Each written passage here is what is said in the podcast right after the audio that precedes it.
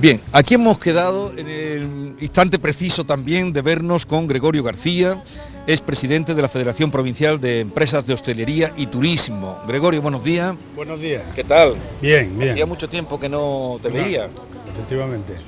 Pero bueno, yo te escucho. Muchas gracias. Bueno, vamos, ¿dónde estamos? En la Plaza del Carmen, pero vamos a enfilar por esa calle. En la calle Nava, una calle típica de Granada y mítica en cuanto a tabernas de aquí de la ciudad, una calle estrechita, una calle con, mucho, con mucho abolengo en el sentido tradicional y gastronómico y bueno, creo que la puerta o el principio de, algo cuando se viene a Granada no, no, se deja de venir a la Plaza del Carmen y ver, como has dicho antes, lo del caballo famoso y mítico y entrar por su calle hacia abajo hasta la calle Rosario y es todo de tabernas y bares en los cuales se puede tapear. Vamos a pasearla, aunque no sea momento de tapear, pero como vamos a hablar... No, pero nos pueden dar algo. Sí. bueno, eh, ¿cómo está ahora mismo la, situación de la hostelería en, Granada, ya que lo representas a todos los hosteleros? Bien, bien, bien, bien, bien. O sea, yo creo que estamos en un momento, después del 19, muy bien, muy bien eh, el 19, el 20 tuvimos lo de la pandemia y bueno, yo creo que se ha ido superando poco a poco y estamos en un momento de los mejores que hemos tenido de turismo en, en Granada. El mes de octubre y noviembre son temporadas altas, como hemos visto en las cumbres que hemos tenido. Estamos preparados para organizar cualquier evento de cualquier magnitud. Y, noviembre es un mes a medias, pero hay muchísima gente en Granada y está funcionando bien. Enero y febrero, que son malos en el sentido eh, turístico, porque son meses muy fríos para el turismo, y, pero bueno, en general el turismo va muy bien. Eh, eh, en Granada, va bien, funciona. ¿Y esta calle, la calle Navas, para quienes vengan por aquí, siempre ha sido una calle de tabernas? Bueno, esto no, no, esto hace treinta y tantos años había eh, tiendas, librerías, eh, eh, otro tipo, no había taberna. Y empezó a modificarse y empezar. Esto, esto de la gastronomía y las tabernas es, hay modismo, o sea, hay modismo en el sentido en que la gente mm, va de un sitio para otro montando negocios Y, y esto cambió. Y a partir de aproximadamente, sí, serán 35 años así, empezó y bueno, por aquí pasaban antes todas las procesiones con, el palco que estaba en la Plaza del Carmen, se dejó de pasar también, era una calle muy bonita para la Semana Santa, pero la Semana Santa de hace treinta y tantos años, no la de hoy. Ya, ya, se ha convertido ahora entonces en la calle donde está eh, una representación de la gastronomía. Eh, que se hace en Granada. La de tapa. La de tapa. La de tapa. Por cierto, lo de la tapa eh, hace a partir de la pandemia sobre todo se empezó a hablar de que si la tapa se mantenía o no se mantenía yo por lo que comprobé anoche se sigue manteniendo por lo menos a los dos sitios que acudí. ¿Sigue la tapa funcionando con la copa, con la cerveza, con la copa de vino poner la tapa? Evidentemente, yo creo que la alhambra y la tapa son lo que definen a Granada. Eh, de hecho, cuando hubo una polémica con el alcalde de Cuenca en, aquel momento con la tapa, llamaron del mundo entero que si Granada iba a dejar de no poner tapa. Con lo cual nos dimos cuenta que eh, la idiosincrasia de la tapa es algo nuestro, tradicional y de siempre y tenemos que mantenerla. Ahora bien, lo que debemos de hacer alternativamente es poner una carta de tapa y, ofrecer en tapa la pequeña gastronomía que, tiene Granada, o sea, e, esa, esa, gastronomía que tiene que se, que se puede degustar y tapear en, en las tabernas y en los bares. Eh, a, pesar de lo que me cuenta, de que se están viviendo unos meses buenos de, turismo en Granada, que está todo lleno, ahora la calle está, pues pasa muy poca gente, porque no es hora. Anoche estaba esto que no se podía pasar. Pero mm, eh, oí, no sé, en alguna entrevista o algo que te quejabas de que se estaban dejando escapar muchos congresos en, Granada. Bueno, eso no es nuevo porque no tenemos la suficiente infraestructura o las que deberíamos de tener comparado con otras ciudades que eligen Congreso. O sea, para venir eh, de Madrid a Granada es una odisea venir en AVE. Hmm. Se tardan cuatro horas y pico, se tarda menos en coche. Entonces, bueno, yo entiendo la variante de Loja cuando la ven, cuando el ave entra a Loja, entra a 30 más o menos, y parece que está en la feria, en el tren de la bruja y te va a salir con la coba, porque entra en un túnel a 30 muy despacio y no sabes qué va a pasar.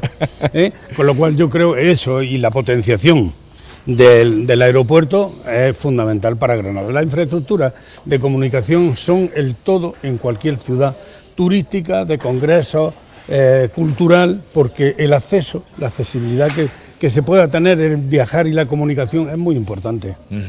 Pero bueno, en eso tú sigues apretando y... Todos los días, todos los días porque a todos, del color que sea, porque yo creo que es lo importante, lo importante es que, que se siga eh, viendo que tenemos esa necesidad y que, que, es imperiosa, porque se escapan, como tú has dicho bien antes, muchos congresos, muchas eh, pequeñas reuniones.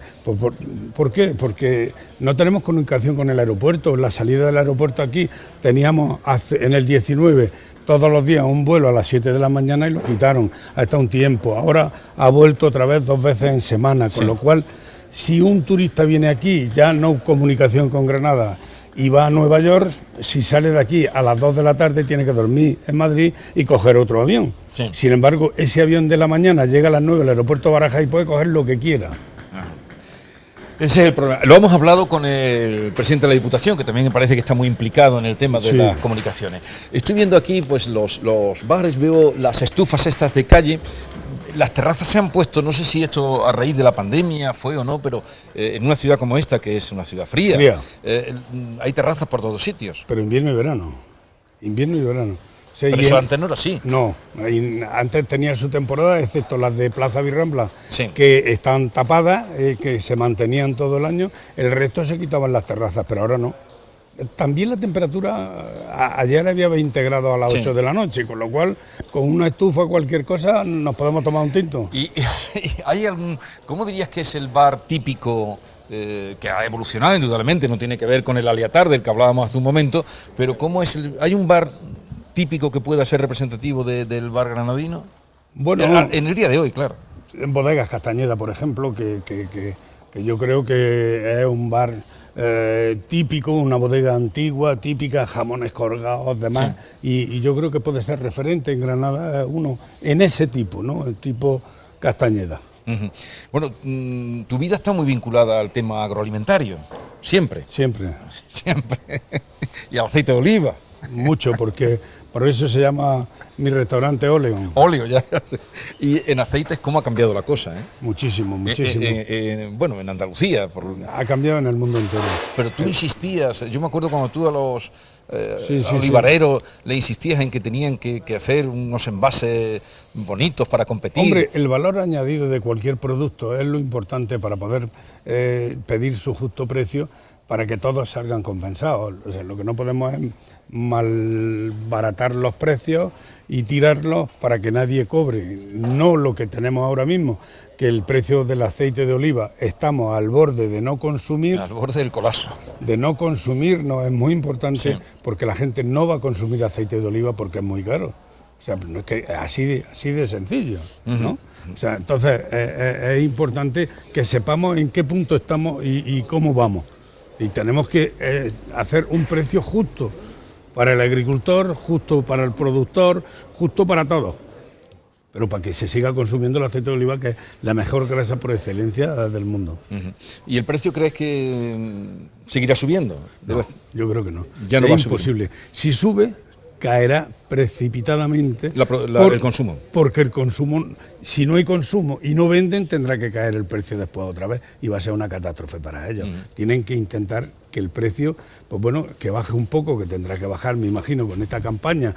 Yo creo que se puede quedar en torno a 6 euros, 6,50 más o menos. Se puede quedar ahí, eh, yo creo que después de Navidad, 7 como mucho, y de ahí ya no va a bajar más.